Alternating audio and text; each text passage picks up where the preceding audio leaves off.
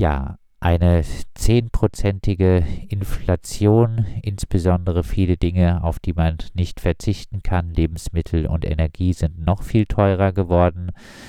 Wann soll äh, Mensch denn sonst auf die Straße gehen, wenn nicht jetzt? Also es kann natürlich jeder auf die Straße gehen, wie er oder sie das möchte. Und ähm, wir sind da auch gar nicht dagegen, wenn das jemandem gut tut, sich so zu verbünden und äh, seine eine Wut, Trauer oder was auch immer auf die Straße zu tragen, dann finden wir das schon gut. Ähm, allerdings äh, ist mein persönliches ähm, Erleben, dass mich das eher nachhaltig hilfloser macht, im Sinne von, dann habe ich meine Forderung oder meine Wut und meine Trauer auf die Straße getragen, aber danach bin ich dann zu Hause wieder alleine und es hat sich immer noch nichts geändert und es sieht auch nicht so aus, als würde sich was ändern. Heißt, so die Demos bieten keinerlei äh, Perspektive. Es macht so den Eindruck, weil es sozusagen zu Demos aufgerufen wird, aber es jetzt nicht darum geht, nachhaltig eine Struktur zum Beispiel zu bilden für eine Vernetzung, ähm, für eine Selbstorganisation und so weiter. Ihr formuliert äh, ganz konkrete Kritik an vielen derzeitigen Protesten. Äh, äh, sie würden die laufende Klimakrise ausklammern, die Solidarität nicht antinational formulieren, äh, vor allem ArbeiterInnen ansprechen, den Status quo erhalten, äh, die Abhängigkeit von arm gehalten äh, würden weiter zementiert werden gehen wir mal ein paar Punkte davon äh, durch. Inwiefern klammern die derzeitigen Proteste die Klimakrise aus? Ja, also was ich so erlebe, was am Ende des Tages äh, berichtet wird über die Demonstrierenden äh, und die Forderungen, geht es meistens um Lohnerhöhungen und Preissteigerungen und am Ende ist das Problem meiner Meinung nach der Kapitalismus an sich. Und ähm, das hängt ja dann auch damit zusammen, dass man eben, dass der globale Norden den globalen Süden ausbeutet und auch die Natur ausbeutet. Und ähm, das kommt da jetzt so offensichtlich nicht rüber. Also das steht zwar in einigen, äh, weiß nicht, wenn man sich mal ein bisschen informiert über die ähm, unterschiedlichen Aufrufe, dann äh, taucht das schon ab und zu mal auf, aber es ist eher so im Hintergrund und es wird nicht so nach vorne gebracht. Das äh, heißt, es geht auch darum, anschlussfähig zu sein, ähm, um massentauglich zu sein und so weiter, diese ganzen Dinge. Heißt so, die Kritik ist, die Forderungen bleiben im kapitalistischen System, was äh, aber für die auch Klimazerstörung äh, eigentlich ursächlich ist und äh, genau. das berücksichtigt man nicht. Ja.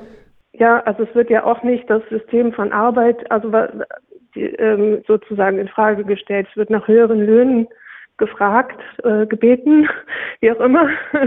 Aber es geht nicht darum, immer darüber nachzudenken, was ist denn das Arbeit? Warum, warum machen wir denn das eigentlich? Und ähm, muss das denn sein?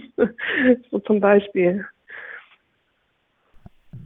An sich die Forderung äh, nach höheren äh, Löhnen, ähm, da wir uns ja doch im Kapitalismus befinden, jetzt aber auch äh, erst einmal äh, bei der Verteilungsfrage nicht äh, völlig falsch, oder?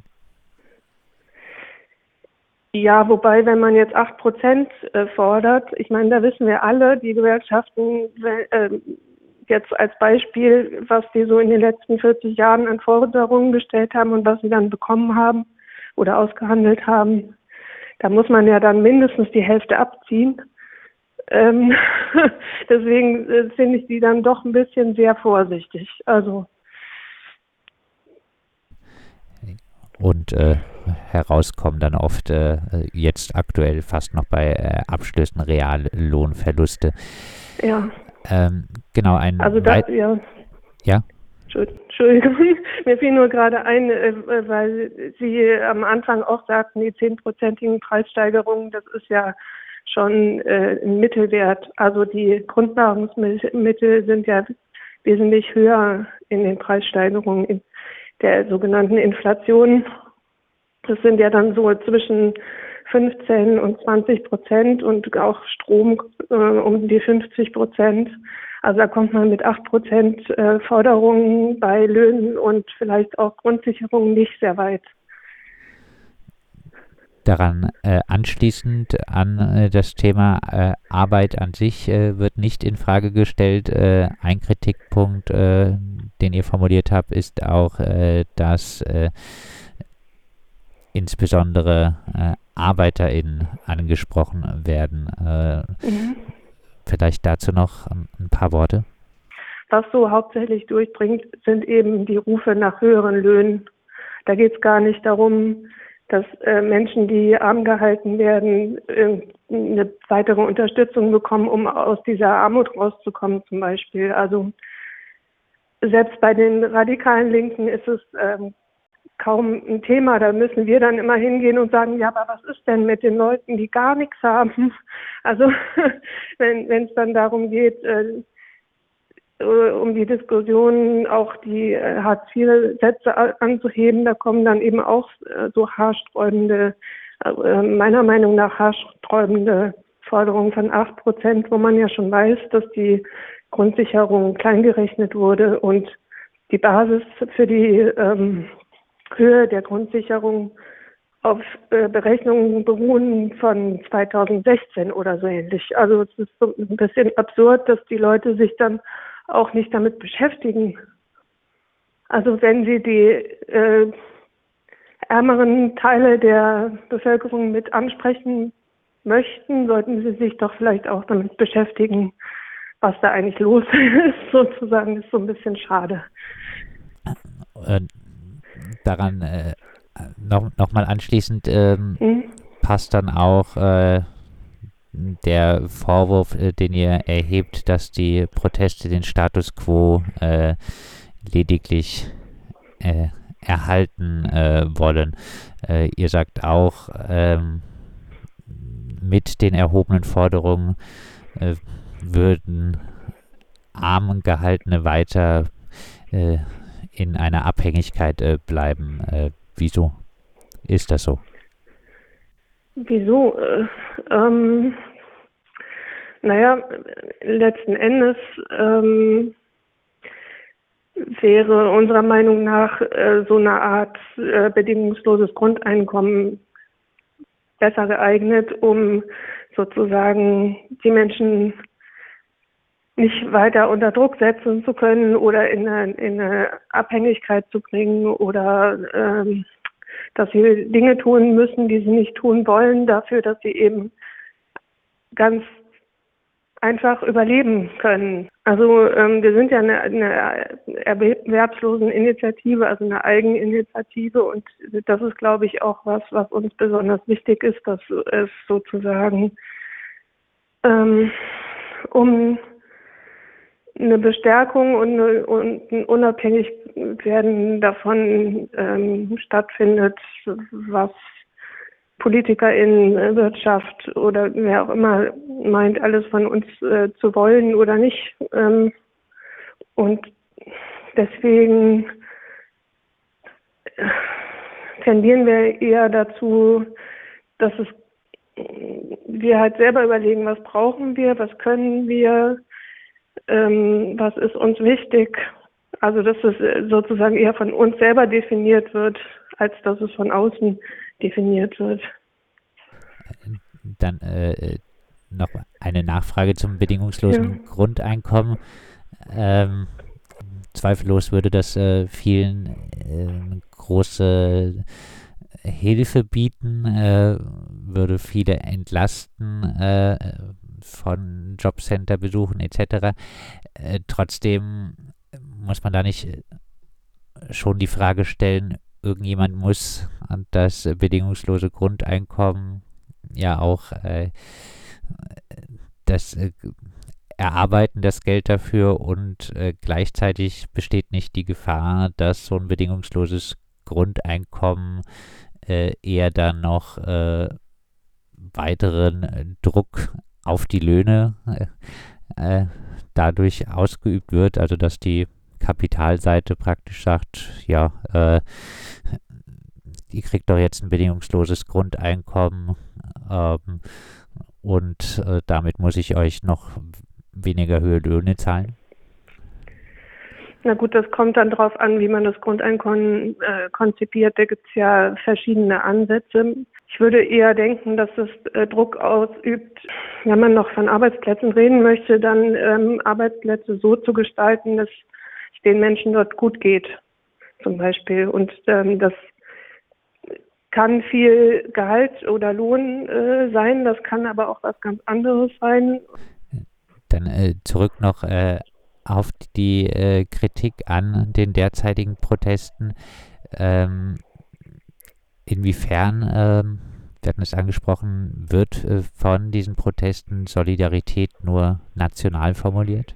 Also wenn man jetzt ähm, von äh, der Logik der Arbeiterinnen ausgeht, dann, dann werden ja die Arbeiterinnen im globalen Süden ähm, auch äh, ziemlich ausgebeutet und wovon wir ja profitieren. Und ich, also es ist halt die Frage, denkt man das mit oder nicht, zum Beispiel.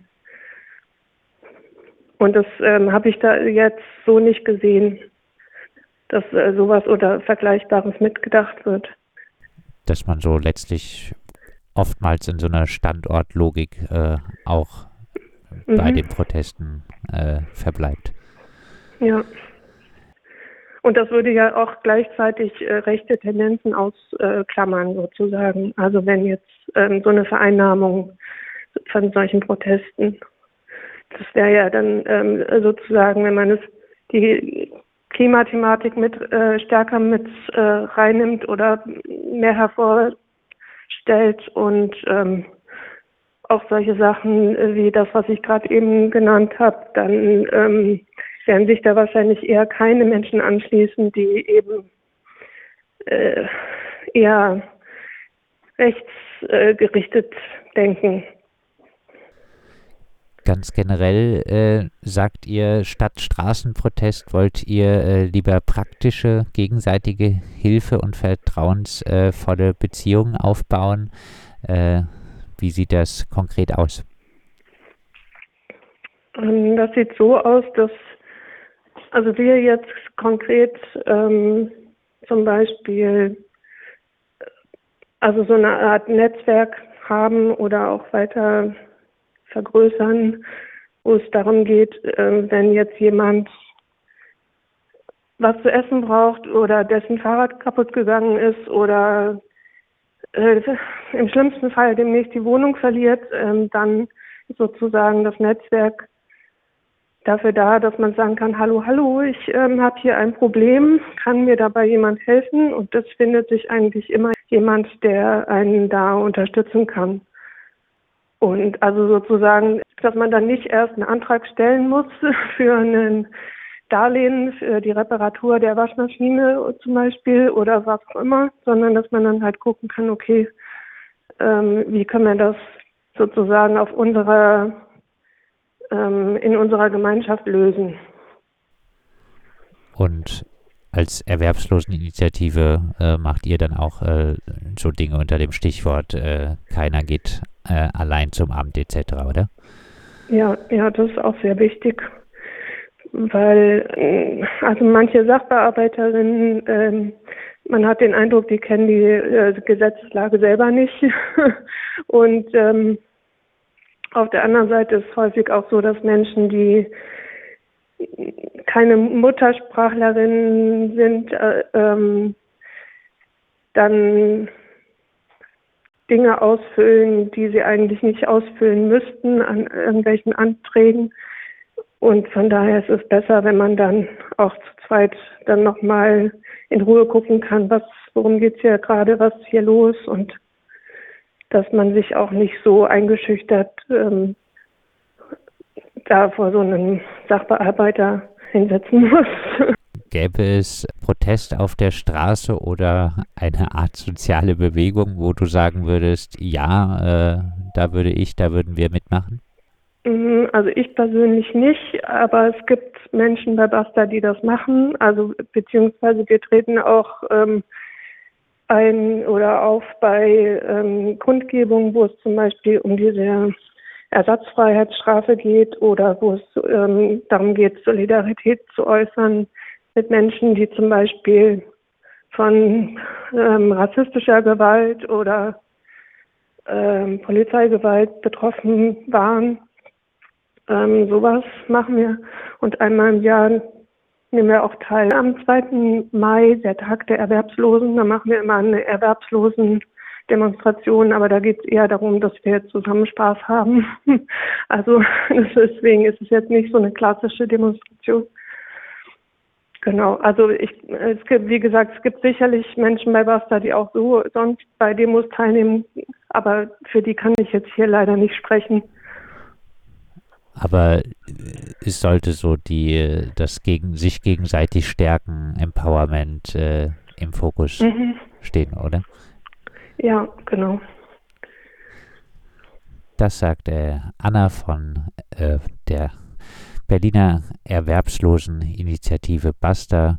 Wir haben mit ihr darüber gesprochen, äh, warum äh, Basta statt sich an den derzeitigen äh, Anführungszeichen Sozialprotesten zu beteiligen, li lieber auf äh, die praktische Solidarität setzt.